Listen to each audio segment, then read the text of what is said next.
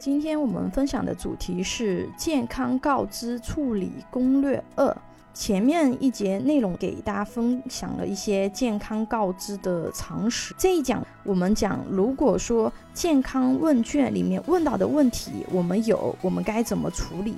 目前核保系统有两类，一种呢叫做智能核保，一种呢叫做人工核保。一般来说，智能核保能通过的产品，建议优先选择智能核保能通过的产品，因为这种产品啊，它是比较标准化，不会出现一些可能我们明明能通过的，我人工核保了反而不能通过，因为毕竟智能它是一个系统性的东西，所以说它不容易出现偏差。而人工核保呢，它是人工在做，那么既然是人在做的事情，它有的时候其实会有一些偏差。但是呢，这种对于体况极差，根本就过不了核保的人，走人工核保，有的时候会有一些小惊喜。就是核保的人工人员可能没有那么认真的情况下，常规我们判断基本过不了的人，有的时候人工核保，哎。他意外的过了，当然啊，这种是属于小概率事件。我们正常的还是在一个框架范围里面的。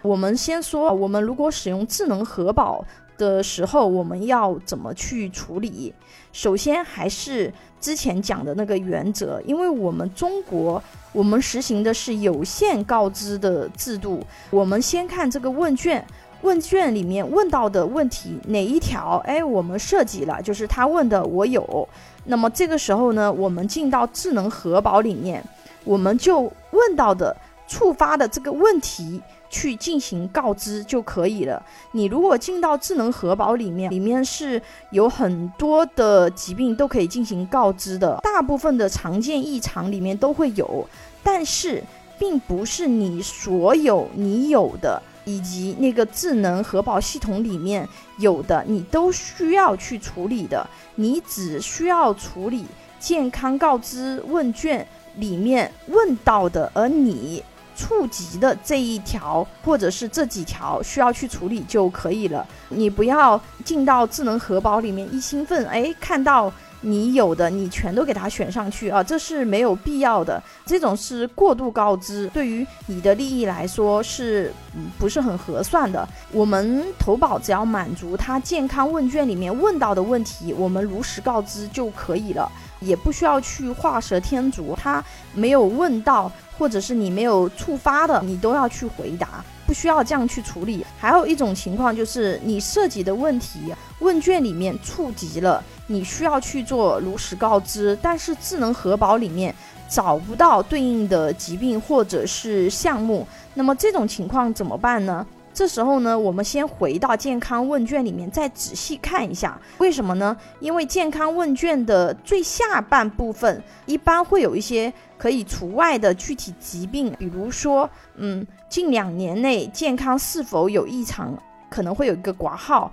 不包括感冒、发烧、胆囊炎、急性支气管炎等等等等等。有的它会在问卷条款里面有涉及，大部分产品呢会在问卷的最下方会有一个板块，里面会写上一些除外的。那么除外的这些疾病呢是不需要去处理，也不需要去告知，是可以投保的。如果我们回过头来复核我们所需要告知的疾病没有在它这些除外的项目里面，那么这个时候我们就不能够走这个智能核保，因为智能核保里面没有，我们没有办法进行告知。那么这个时候呢，我们只能通过人工核保进行告知。如果这个产品它没有人工核保，那么你就不能投保这个产品，我们只能去换一个有人工核保的，或者是说那个健康问卷。没有出现这样问题的这样的产品，这里再给大家科普一个小知识啊，就是我们如果通过智能核保去测试自己能不能通过，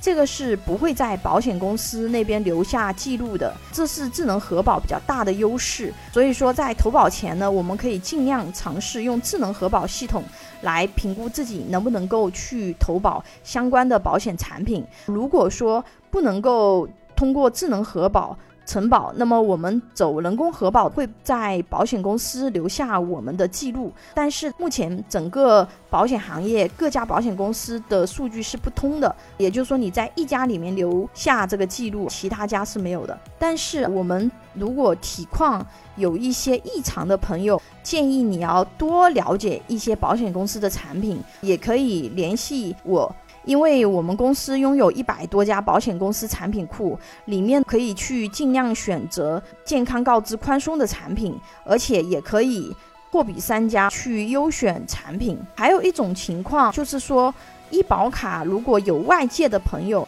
这种情况你要提交人工核保，而且也要看有的保险公司它可以接受医保卡外借，有的保险公司它是不接受医保卡外借的。如果你医保卡外借过，这是不能够投保的，这一点大家一定要注意。下一讲给大家分享，如果投保以后才意识到自己不符合健康告知。该怎么处理，以及什么是保险行业一直讲的两年不可抗辩条款？有很多从业人员和大家的宣传其实是有误的，是不是有可以隐瞒病情投保的机会？这些我会在下一讲《健康告知处理攻略三》里面给大家进行分享。